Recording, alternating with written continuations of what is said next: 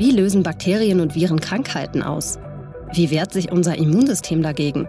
Und was müssen Wirkstoffe können, um gefährliche Infektionen zu bekämpfen? Am Helmholtz-Zentrum für Infektionsforschung, kurz HZI, wird nach Antworten auf diese Fragen gesucht. Wie diese Forschung funktioniert, wie die Ergebnisse in der Medizin genutzt werden und wer die Menschen sind, die hier forschen, das hört ihr hier bei Infekt, dem Podcast des Helmholtz-Zentrums für Infektionsforschung. Ich bin Julia Demann, Biologin und freie Wissenschaftsjournalistin für den öffentlich-rechtlichen Rundfunk. In der ersten Folge geht es um die Zukunft des HZI. Und die liegt jetzt in den Händen von Professor Josef Penninger. Wir duzen uns hier, weil man das in der Wissenschaftscommunity so macht. After the pandemic is before the pandemic. What new challenges does the world now face and which topics urgently need to be addressed in infection research. The COVID pandemic was, was I think, a real eye opener for all of us. So everybody knew it might happen, but somehow, you know, it was ignored. Nobody wanted to invest in infection research. Uh, you know, many years ago, we had new ideas on medicines. Investors threw me out of the rooms because who cares anyway? So I think it was a true game changer. And of course, it also showed what a pandemic can do to our social life and, and the economic fabric of this world. So the pandemic is not over. I mean, nobody wants to talk about it. Nobody wants to hear about it but we all know, you know, also from history and the history of pandemics, uh, from the Spanish flu to the Russian flu to many other pandemics and epidemics which occurred that this, you know, it actually goes in waves. So, and this is what we live now. And I think it's what, what we really have to do. We have still not figured out for COVID to have decent medicines if somebody really gets sick.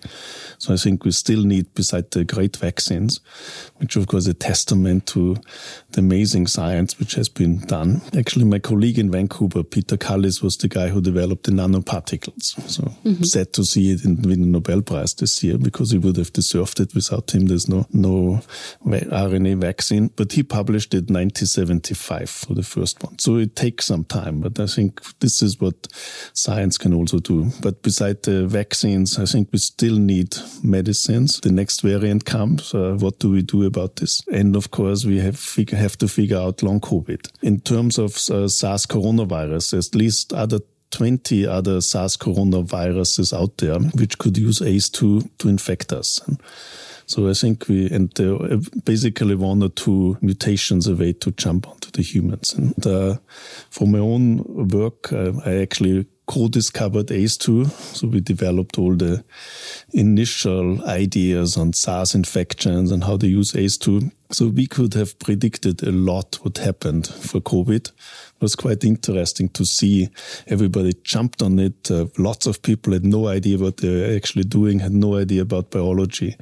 So, so I think we also have to understand the fundamentals of and the foundations of biology. You know what actually happens in an infection, just of jumping in and making big claims which nobody could reproduce at the end. So, so I think what we need is good foundational research to figure out, to even more figure out uh, SARS-CoV-2 infections and the entire world of these uh, types of viruses, and medicines which prevent and treat uh, new variants, and of course figure out how long COVID happens and create also, of course, you know, there's lots to say also for public health, what we have to do, which is very important and uh, in research. Uh, you know, preparedness, what we could do. But I think science can respond now much faster. Is this one of the four big challenges we um, stand before, like pandemic resilience? Exactly. Mm. And it's in resilience in a way because, uh, you know, it's because I learned over the last weeks this pandemic preparedness, which the pandemic happened and now let's do something about this.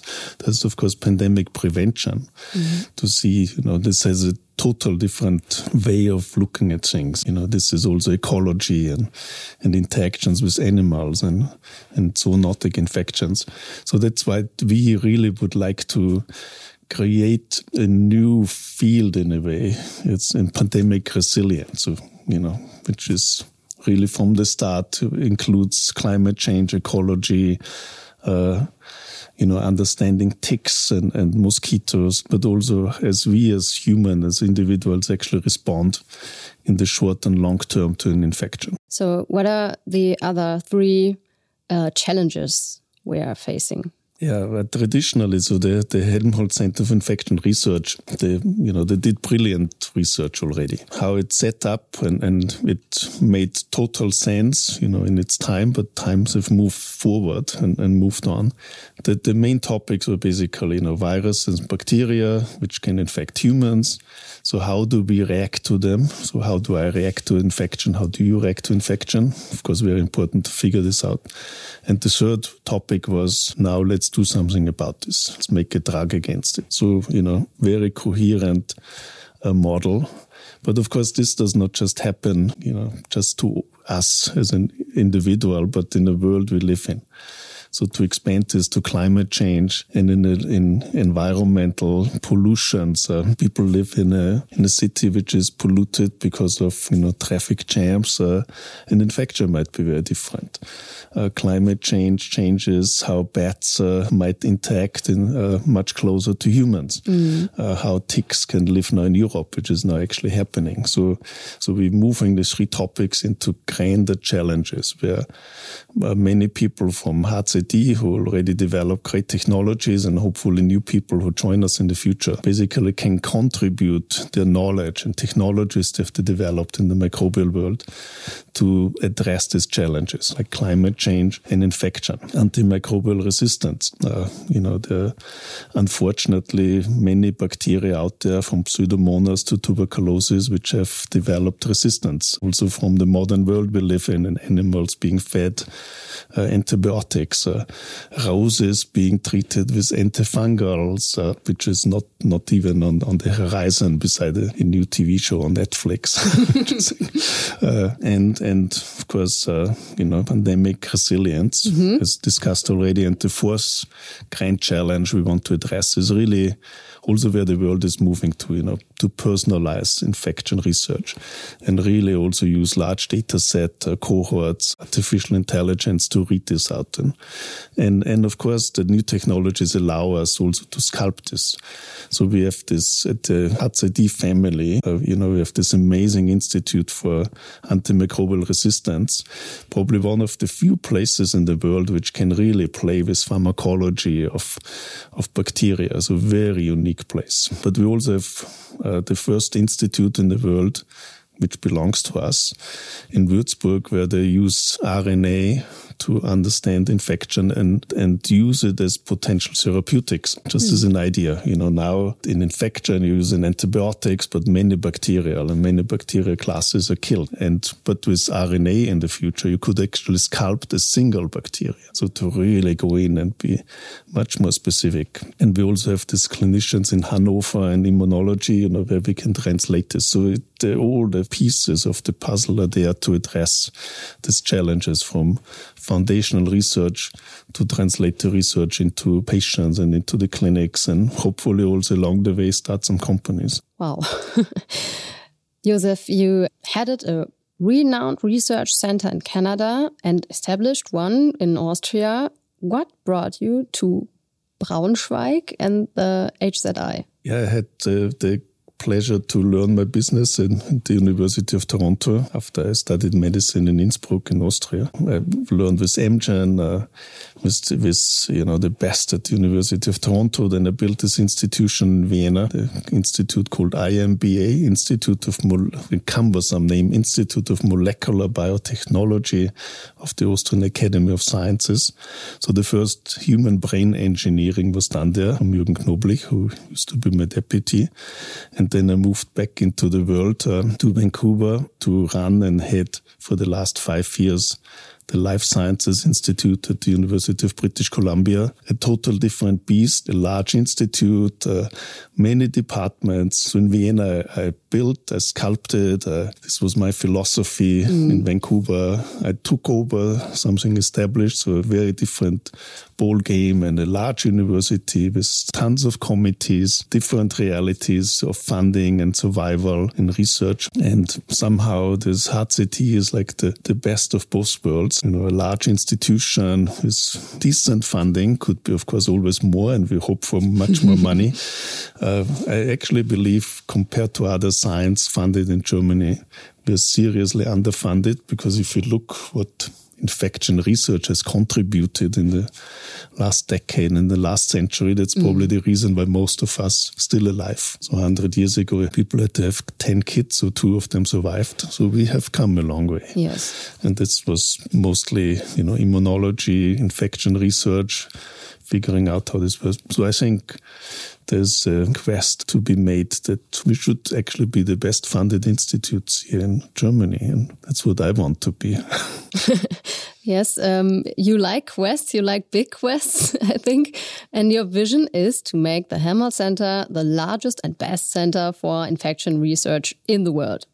How far is it still to go? So we set this expectation, I set this expectation now because based on the expectation, we can now build the steps to get there mm. from, you know, the organization, uh, from administration, from the culture we set to hiring the best talents at all levels from, from students to postdocs to, to early career scientists and, and really have this headline. That's where we want to be. If we get there is one thing, but that's where we want to go to. And of course, many things is not just, you know, getting through the finishing line. It's how you walk yes. the, the talk. And this is also very important. And of course, it changes and, and, you know, and allows the whole organization to have this buzz, you know, it's where we want to go to, you know, it's, it's now it's time to move. And so that's where we want to be. Of course, this uh, means there are a lot of things we have to change here, lots of things where we uh, aspire to. And, and also we have to become very international, right? We're a little dot in a little place called Braunschweig, in a suburb of Braunschweig. How very beautiful city, by the way. yeah, absolutely. So, but how does somebody in China and, and, you know, America mm. and, and Paris know that this little dot exists? So basically, how do you get from a little dot to, to, you know that from from the space everybody can see you. And and that's also what's very important to us to become international have programs together with the canadians uh, have student exchange with pasteur karolinska to have this global community. We work together. So it's not just we want to do this for ourselves but be part of the entire community because this is where our talents come right? They know we have this culture uh, we are not just talking, but we are moving, we're executing. And, and so they all know if they come to us, that's a good chance for their careers to be advanced. And that's what it's all about, to advance the careers of the young ones, believe in them and set up the culture and the infrastructures for them so they can live their vision. Hmm. So you're not just a scientist, but also a manager, and you want to do radically new research. And I heard in this context the words microbial stargazing. What does that mean? For me, it sounds like a space mission for microorganisms. Yeah, exactly. That's the whole idea is to, to mine the microbial environment, not just, you know, with our amazing new microscopes and, and you know, space stations to mine the universe and, and explore the universe, but explore on our planet the microbial world. And uh, a microbial world which is 3.8 billion years old, evolution. Now oceans living more viral particles than all the planets in the entire universe. So there's so much to explore. So that's why we called it this microbial stargazing to really look out, you know, onto like, like exploring the universe, but the universe here on our planet. And, and, there's so much to explore and so much to learn. You know, we live in these times of climate change, of pollution. Bacteria figured this out. You know, the bacteria which uh, eat plastics, mm. uh, the bacteria which can generate fuels. So, you know, with synthetic biology, we can engineer bacteria, we can create new organisms, and there's some really interesting world out there. So you you sound very creative, and uh, for this creative research for your big goals, you need the right personnel. How do you find top researchers, and which qualities should they have? you know, after all these years, I, I kind of can look into the mirror where I'm good and where I'm not good in. And so I'm more in the clouds, you know, with kind vision and dreaming. So I have to surround myself, at least in my immediate surrounding, with people who basically lasso me down from the clouds and bring me back to the world. Because at the end, it's one thing to have this grand vision, but you have to execute. And that's really what I also learned. You know, there are many grand ideas and, and, you know, you might have different ideas from me, how the world works or what you would like to do. And it's perfectly fine. At the end of the day, one have to give people the, the you know the belief and, and the opportunity and the possibility to execute. You know, and you probably might execute it a little different from me, but at the end it's about execution. I view myself more as a foreign minister, you know, grand vision and ideas. But then I do and I need to surround myself with people help me to execute. And that's very important. So to really walk the talk and uh, that's one thing. And also I've hired many many young talents, and and it's great to see also in Vienna, you know the uh, how they developed. And so our expectation is, you know, at the end, uh, Max Planck is running after us because we have the best people here in, in, our field.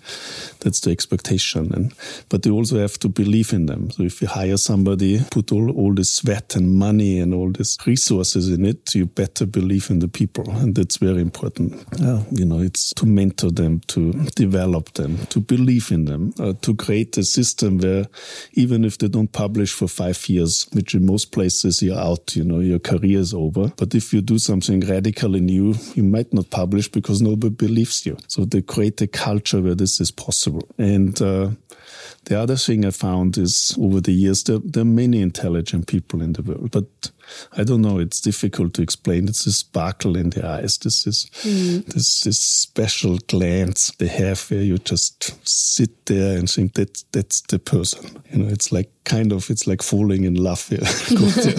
and you know, this, this mm. might be it. And so I think this is also what happens sometimes. You sit there and think, wow, this is the person I we really need to convince to come to us. And I, I know it's very difficult to explain. No, People try with matrices mm. and, you know, and who published where and what's pedigree they have and when they've been trained. Of course, it's all important, you know, success rates and calculating success rates of student and postdoc. And, you know, sure, all these measures are, are key, but then there's this, this uniqueness, this, mm. and for me, it's also, you know, this uniqueness of, of people who think out of the box. We're not like just, you know, this is one thing and the world is, is my, like, you know, in my little box, but who, who see wider vis visions. And anyway, difficult to explain, but when I see them, I mostly recognize them. So it sounds like EDI, equality, diversity, this is uh, plays big role for you. Yeah, absolutely. So this must be our, our DNA. And I think in Europe, there's still a lot to do in this regard. And, but that's where the world is. You know, we're living in a diverse world. Uh, mm. uh, you know, if you go in Vienna in a, in a streetcar, you hardly hear any German. So, you know, this people still might look similar, but all very different already. In Canada, where I lived, uh, for me, Toronto is the most tolerant city on the planet, for instance. You know, people from all over the place are, are living together, respecting each other, because at the end of the day, this is what I also learned a lot in North America is, you know, you, you should be viewed as a human being, you know, what you are, not where you come from, or, you know, if, if your shoes are a little nicer than somebody else's shoes. And this is, I think, what Americans do really well, give people opportunities. And, and I think this is also a culture we need to aspire to, where we can learn a lot. Yes, thank you. So you um, want to have creative people, no matter which color, which sex.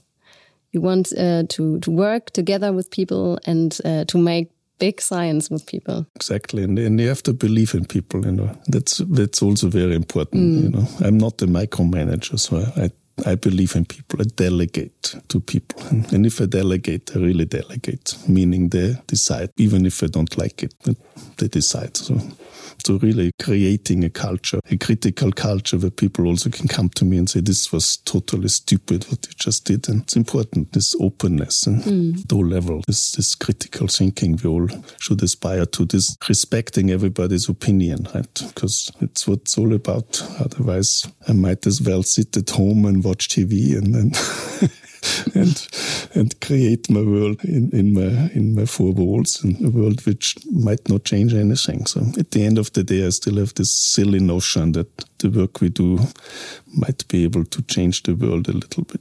Thank you for the talk about microbes and humans and uh, the HZI. That was very interesting. Yeah, thanks so much for having me.